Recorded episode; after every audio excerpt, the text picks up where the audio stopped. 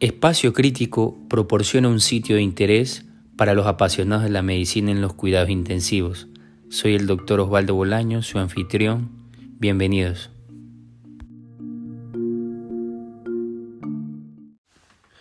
Buenos días, queridos colegas oyentes. Estamos en un capítulo más de Espacio Crítico. Para este episodio tenemos un invitado especial, el doctor Fausto Maldonado. Él es médico intensivista, instructor POCUS de todo Ecuador y bueno, también instructor de, de POCUS a nivel internacional. Así que un honor tenerte aquí con nosotros, Fausto.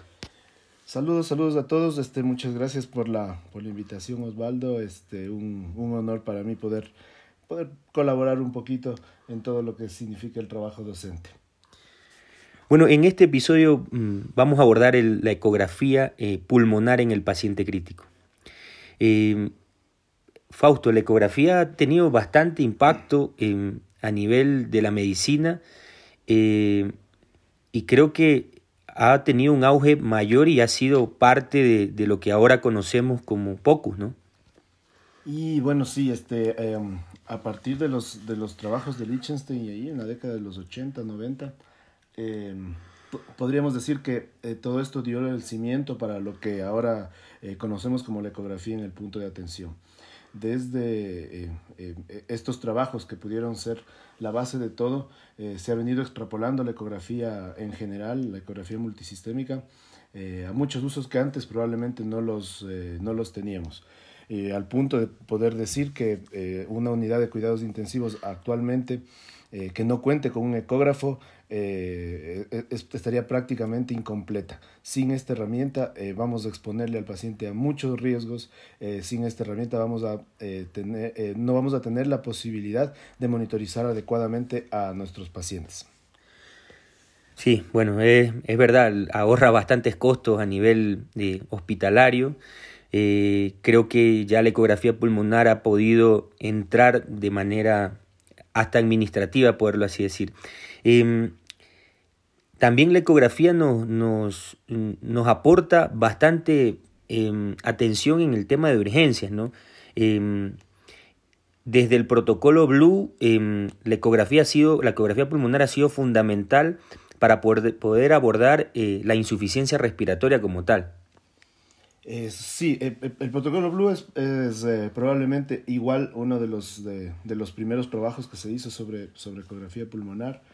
Hay que recordar que un poco en la, en la, en la historia de esto, cuando el profesor Lichtenstein eh, propuso eh, hacer ecografía pulmonar, fue cuestionado por las sociedades de, de imagenología de entonces, eh, puesto que técnicamente es cierto que no realizamos una ecografía del pulmón realmente, sino sobre la interpretación de artefactos entre la, la, caja torácica y la pleura y, y, y la interfase del aire pero el entender que un pulmón que se encuentra, eh, el, pulmón normalmente por ecografía no se puede ver y que si encontramos imágenes significa que hay alguna patología, es eh, un concepto muy sencillo y de donde ha partido todo.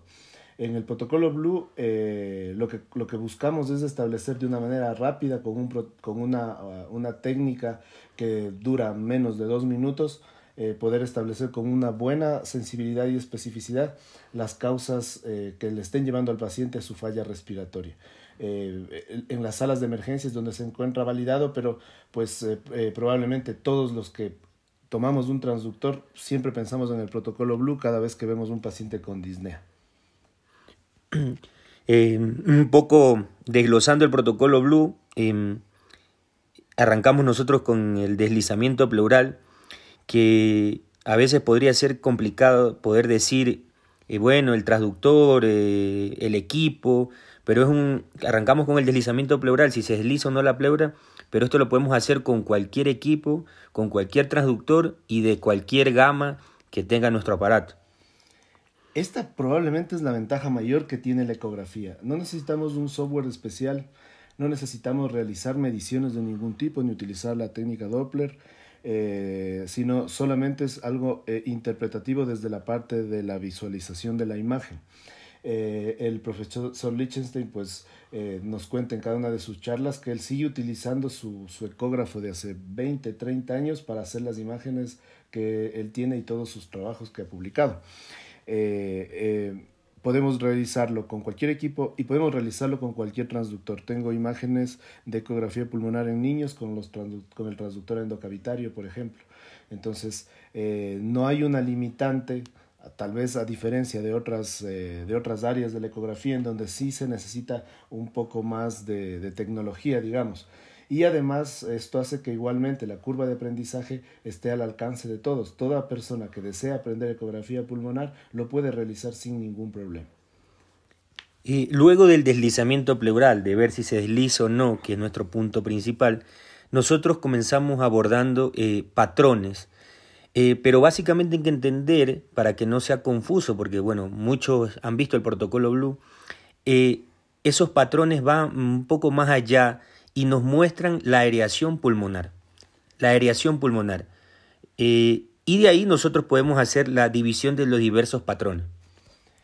el, el, la ecografía pulmonar nos, nos, va a ayudar para cuatro síndromes en los cuales no tiene competencia, digamos, excepto con la tomografía que seguirá siendo el gold standard. Entonces, eh, el patrón A es, sería el patrón en el que lo que me interpreta el patrón es que por debajo de la pleura lo que tenemos es aire, es un pulmón sano, siempre y cuando las pleuras estén deslizando. Porque si las pleuras no se deslizan, vamos a ver patrón A porque encontraremos aire por debajo de la capa pleural, pero eh, la ausencia de deslizamiento, de deslizamiento pleural, que es eh, el, el, inicio del camino del protocolo Blue, nos eh, llevaría a pensar en la presencia de neumotórax. El segundo patrón es el patrón intersticial, en donde existe un artefacto en cola de cometa que se produce con el deslizamiento pleural cuando por debajo de la pleura lo que tenemos es contenido de líquido. Entonces eso nos lleva al segundo patrón, al patrón intersticial. En tercer lugar tenemos el patrón consolidativo, que sería el único momento en, el que en realidad estaríamos viendo el pulmón en sí cuando eh, por eh, las fases de hepatización de las neumonías, de las atelectasias, eh, masas o alguna situación, podríamos encontrar el pulmón condensado con broncograma aéreo que puede ser dinámico o estático y nos, nos, nos lleva a pensar sobre todo en patología infecciosa que sería lo más común. Y por último, el patrón de derrame pleural. Eh, recordemos que para que en una radiografía de tórax se pueda borrar el ángulo costofrénico, eh, necesitamos al menos un volumen de 200 ml, pero la ecografía pulmonar con un volumen de 20 ml ya la podemos encontrar, eh, podemos encontrar líquido en, la, en el espacio pleural. Entonces, en el, en el protocolo Blue vamos estableciendo mediante la insonación de diferentes puntos estos, estos patrones en general como causa de la insuficiencia respiratoria del paciente. Si bien la, la ecografía, este, este protocolo fue más enfocado en la parte de urgencias, por así decirlo, porque es un, ahí donde nos llegan los pacientes con insuficiencia respiratoria, también es aplicable a la terapia intensiva en los pacientes que debutan eh, repentinamente y están por otra causa, sea una causa quirúrgica y hacen insuficiencia respiratoria, o el paciente en postoperatorio con insuficiencia respiratoria donde tenemos que abordar eh, esto, estos parámetros. ¿no? Y es de gran ayuda, y ya hemos visto todo el desglose que hizo Fausto de los diferentes patrones que lo que hacen es mostrar cómo está la aireación de pulmonar y combinado obviamente con el deslizamiento pleural para poder tener mediante el algoritmo que nos muestra el profesor, eh, poder tener los diversos síndromes. Ahora, podemos decir, Fausto, que la ecografía pulmonar cambió radicalmente a raíz, en la área crítica a raíz de la pandemia. Y bueno, si antes eh, la ecografía, pulmonar iba tomando protagonismo, eh, igualmente, acotando un poco a lo, anterior, eh, fuera del protocolo Blue nos sirve un montón para el seguimiento. Por ejemplo, en el índice de aireación, desde el pulmón A, aireado hasta la condensación o el derrame pleural, vamos pasando por diferentes, eh, diferentes grados de congestión o de pérdida de aireación. Entonces nos puede servir también para eh, monitoreo, por ejemplo. Digamos que yo estoy con el paciente en cuidados intensivos y lo tenemos ventilado y eh, establezco por cualquiera de las causas conocidas que necesitamos mejorarle las presiones en la vía aérea, aumentando la presión al final de la expiración o cualquier cosa. Podemos monitorizar esto con el ecógrafo. Si yo veo que el paciente me pasa de un patrón B a un patrón A, significará que lo que estoy haciendo está correcto y estoy ganando en el índice de aireación del paciente. Ahora, eh, la pandemia eh, trajo a flote o, subió mucho más la eh, la importancia que tuvo la ecografía pulmonar. Eh, recordemos que incluso por situaciones de bioseguridad, el, movilizar a los pacientes, eh, el monitoreo estricto, diario, tal vez hora a hora que necesitamos darle a esos pulmones tan injuriados, era imposible realizarlos con métodos que usen radiación ionizante. y se escribieron protocolos interesantísimos sobre eh, estadificación del riesgo, eh, en, el, lugar en donde debería ser manejado el paciente, si la casa, si la emergencia, si hospitalización o cuidados intensivos, mediante eh, este, ecografía pulmonar muy básica. veíamos protocolos en Italia en donde en la emergencia el paciente se evaluaba con el ecógrafo y nos servía para tomar decisiones vitales. Eh, luego de esto se ha escrito un montón de cosas, estamos ahora hablando de eh, seguimiento de lesiones secuelares eh, a, raíz de la, de la pandemia. Entonces, seguro, el, el, el COVID-19 nos, nos, nos, enseñó un montón de cosas. Probablemente una de las más importantes fue cómo usar bien el, el, ecógrafo con la gran experiencia que obtuvimos. Algo que, mencionó, algo que mencionaste, Fausto, es que la importancia también de la ecografía en, en el área crítica basado en el seguimiento, que yo creo que es la parte que nosotros, en la, al menos en la terapia, es la que más usamos y la que nos ayudó con el tema de la pandemia. Eh, habitualmente teníamos esos pacientes pues, con patrones B, con patrones C, eh, y nosotros cuando empezamos la ventilación mecánica en esos pacientes que sean reclutables o no, nosotros comenzamos a ver los cambios, los cambios de patrones a otros. ¿no? Entonces, si el paciente eh, se permanecía en B a pesar de lo que estábamos haciendo, decíamos que quizás ese paciente no era reclutable, pero si pasaba a decíamos que era reclutable. De ahí nace un trabajo interesante, que es el trabajo de Volpicelli con respecto al Luz Score, que es el score de areación, que creo que en distrés respiratorio fue de vital importancia. Sí, eh, el Luz Score lo que eh, eh, vino es a, tratar de objetivar un poquito lo que nosotros mirábamos porque le damos un número. Entonces, se asigna un número según el, índice de aireación que tenga el paciente y en diferentes puntos. Entonces, eh, de, esta manera me sirve, por ejemplo, cuando yo entrego la guardia, porque le digo a mi compañero que me la recibe, pues mira que este paciente queda con un luz score de 15, 16. Eh, y que si al día siguiente pues pasa 20, 25 es porque algo más le está pasando y nos sirve muchísimo para el seguimiento.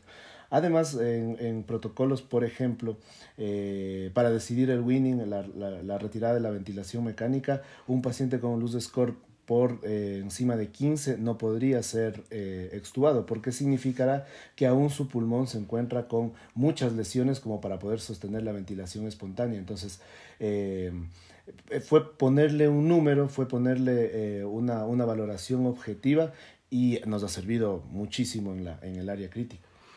La ecografía pulmonar nos, eh, también nos ha aportado un poco en, la, en, las maniobras de reclutamiento, como, como estábamos conversando, pero además para ver los stop, por así decirlo. Cuando nosotros tenemos un paciente que ya habíamos pasado de patrón B y ahora está en patrón A, pero nosotros seguimos con las maniobras o seguimos con esas pipa altas o seguimos intentando reclutar y ya luego vemos que no se desliza la pleura, ahí estamos ante el stop de la probable sobredistensión y un probable mm, barotrauma o hasta neumotórax que, podemos sospechar, que eso vimos mucho en la pandemia. Sí, eso es lo bueno. Tenemos eh, para el un lado, para que nos, nos, nos, nos diga eh, este paciente sí, vamos a subirle las presiones, pero también para detenernos. la presencia de pulso pulmonar y con una disminución del deslizamiento pleural es un signo bastante claro de que estamos sobredistendiendo el pulmón. Entonces, se puede, y existen protocolos en donde vamos titulando la, la PIP, vamos titulando las presiones hasta el punto en donde encontremos un mejor índice de aireación, pero manteniendo el deslizamiento pleural. Nos ha servido un montón, por ejemplo, igualmente para la decisión de un paciente, digamos, un paciente que se encontraba eh, isoprono y estamos por decidir una, una segunda sesión de prono. Eh, la presencia de eh, lesiones pulmonares posterobasales van a predecirnos por ecografía de que el paciente va a responder bien a una maniobra de prono. Cuando, eh, al contrario, si digamos es un paciente subsecuente y yo le encuentro con muchas lesiones anteriores por el concepto básico del prono, probablemente al, al, al, realizar la maniobra no tendremos la respuesta que, que necesitamos. Entonces, eh, la amplia gama de posibilidades que se pueden eh, dar interpretando bien los artefactos de la ecografía pulmonar son indispensables ahora, al punto que yo podría decir en la, en la pandemia eh, habremos realizado contadas radiografías de tórax portátiles.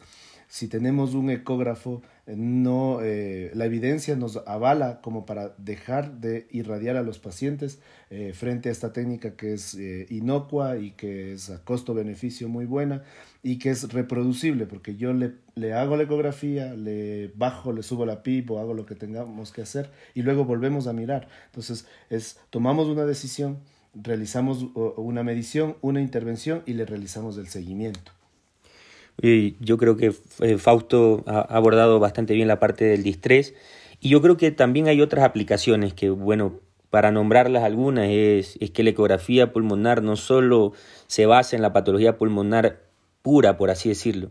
Ya Fausto nombró una importancia, que tenemos justo un capítulo acá en, en, el podcast de, de, Winning, donde hablamos del luz score para la ayuda. Tenemos el, el el pulmón también como parte del, del protocolo RUSH, que es un protocolo de, de, shock. Tenemos la ecografía pulmonar como parte, abordaje del, del, shock cardiogénico. No sé si otra aplicación que tú le dejas a, la ecografía pulmonar en no patología pulmonar pura. En el paciente en shock, pues hay 30 eh, este, protocolos, ¿no? Pero todos se basan en lo mismo. Pero hay, hay una cosa muy, muy, muy simple y básica eh, si no tenemos ventana cardíaca, la ecografía pulmonar sería eh, la ecocardioscopía eh, en el paciente al que no se le puede acceder a mirarle el corazón. Por un concepto sencillo, porque siempre que el paciente que tenga patología cardíaca presente síntomas, disnea o cualquier cosa, se presenta con congestión. Entonces, con muy buena, eh, con muy buena sensibilidad, yo podría decir que si pongo el transductor en el pecho y veo un patrón A, el corazón también está bien. Entonces, de, de esta manera nos va a servir para interpretar la congestión en escenarios de choque cardiogénico y también, entre el protocolo FOLS, por ejemplo, eh, eh, no solamente pensar en el diagnóstico del shock, sino seguirle a su evolución. Entonces, si tengo un paciente que está chocado y, y, tiene patrón A en el pulmón, seguro el corazón no es la causa de su, de, su, de su choque. Aunque no sepamos mirar el corazón, aunque no podamos mirar el corazón, porque bueno, ventanas y ventanas en el paciente, en el paciente crítico pero además nos puede servir para ir guiando la reanimación. Entonces yo le empiezo a pasar volumen porque pienso que esto le podría eh, representar un beneficio al paciente en medio de todos los bemoles del volumen y de todas las cosas que seguramente ya, ya se han abordado. Pero eh, eh, mirar un pulmón A me da la seguridad de que podríamos utilizar con mayor tranquilidad, digamos, la reanimación hídrica. Entonces, eh, de el, deslizamiento pleural y el neumotórax, que fue probablemente el inicio de la, de, la, de la ecografía pulmonar, a pensar en shock, a pensar en sobrecarga, en curva de Frank Starling, etcétera, etcétera. En ese camino andamos y hay mucho más aún por venir. y para terminar, este, Fausto, ¿cómo ves la ecografía en el futuro? Pulmonar. Eh, la ecografía en general eh, va a reemplazar a un sinnúmero de, de, de, aplicaciones y de cosas en el futuro.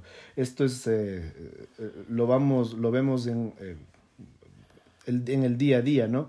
Desde el, el, el cambio tecnológico, donde antes las, los ecógrafos se encontraban en una sala aislada manejada exclusivamente por imagenólogos, cardiólogos, etcétera, con equipos muy caros, con equipos muy, muy complejos de movilizar Ahora que eh, pues la mayoría de nosotros cargamos un ecógrafo en el bolsillo, tenemos la posibilidad de mirarle el corazón y de hacer una ecografía multisistémica a un paciente en domicilio, a un paciente eh, eh, ambulatorio, en un consultorio, en una zona rural, en cualquier lugar. Entonces, este cambio tecnológico, el poder acceder a esta tecnología con muchas más prestaciones, ahora ya tenemos equipos de alta gama, de bolsillo, eh, van a hacer que la situación pueda cambiar. Imaginémosle ahorrarle a un paciente en casa, en una, en una atención domiciliaria, eh, realizarse una tomografía o una radiografía para decidir un ingreso hospitalario o algo así con un equipo que cargamos en el bolsillo, se conecta a nuestros dispositivos. Eh, esto va a cambiar en, en, adelante. La tecnología va a hacer que luego igualmente podamos realizar un mayor intercambio de imágenes de experiencias con plataformas. Eso igualmente ya lo tenemos. Eh, que una ecografía pulmonar que yo la, la realice y, y, en la experiencia buena, o poca o mucha que tengamos, necesite la ayuda de algún experto, eh, podérsela, que, que, alguien más la pueda interpretar en, al otro lado del mundo, pues esto, esto se viene, esto va a cambiar y va a hacer que se queden obsoletas algunas cosas y técnicas que hemos estado realizando. Pedimos validar siempre la ecografía frente a algo. Pero si la validamos frente al examen físico, por ejemplo, lastimosamente, pese a ser una, una, un, médico, un profesional entrenado, igual la, la, especificidad del examen físico es muy baja y está muy, muy, muy atrás de lo que eh, podemos realizar con el ecógrafo. Entonces, el futuro está aquí, el futuro está en el quinto paso del examen físico, que es la ecografía, y hacia allá vamos. Eh, otra cosa que también como para aportar en la parte del futuro es las técnicas Doppler que se están utilizando en el sobre el pulmón para la valoración del broncograma aéreo, para las lesiones dinámicas pulmonares, para las mismas lesiones subpleurales que a veces nos suelen confundir un poco. Pero bueno, eh, son técnicas que se están utilizando para poder un abordaje, dar un abordaje más preciso de algunas lesiones que a veces nos quedan dudas con respecto a telectasia versus eh, neumonía. Eh, en lo particular sí he utilizado en esos dos casos, que es atelectasia y, y, y, neumonía, cuando el broncograma es estático o es dinámico. Sí, igualmente eh, el Doppler cuando hay este, dificultad para mirar el deslizamiento pleural también nos puede servir, ¿no? Eh, el Doppler lo que nos indica es movimiento de cualquier cosa, en, si estamos en un vaso será la sangre, pero también nos, se puede, puede determinar si existe o no deslizamiento en la pleura, etc. Eh, se va no complicando, sino se va complementando un poco más con estas técnicas, eh, pero en general nos quedamos por lo pronto con lo que es la ecografía básica, que es solamente visual, rápida, sin mediciones y con el equipo más básico que tengamos. Entonces, no podemos eh, quedarnos sin entrenamiento en ecografía pulmonar. Sí, si atendemos pacientes, y no solo pacientes críticos, sino si, si tenemos la oportunidad de servirle a alguien con nuestra ciencia, el, el, el, meterle la ecografía pulmonar en nuestra práctica eh, va a hacer que la calidad de la atención sea mucho mejor. Bueno, eh, queremos darte las gracias, Fausto, por, tus conocimientos y por haber eh, abordado este espacio con nosotros. Ha sido bastante difícil eh, poder, eh, poder hacer este, este podcast por por bastantes dificultades de, de, poder topar, pero ha sido un gusto y así siempre es un gusto compartir contigo, no solo en este podcast, sino también esta pasión por la ecografía y por la terapia intensiva y la docencia, porque para las personas que lo van a seguir ahora a partir de este episodio, eh, él es un médico muy docente, así que te doy las gracias por haber compartido con nosotros. No, muchas gracias y siempre un, un, un placer, amigo. Y aquí estamos. Muchas gracias.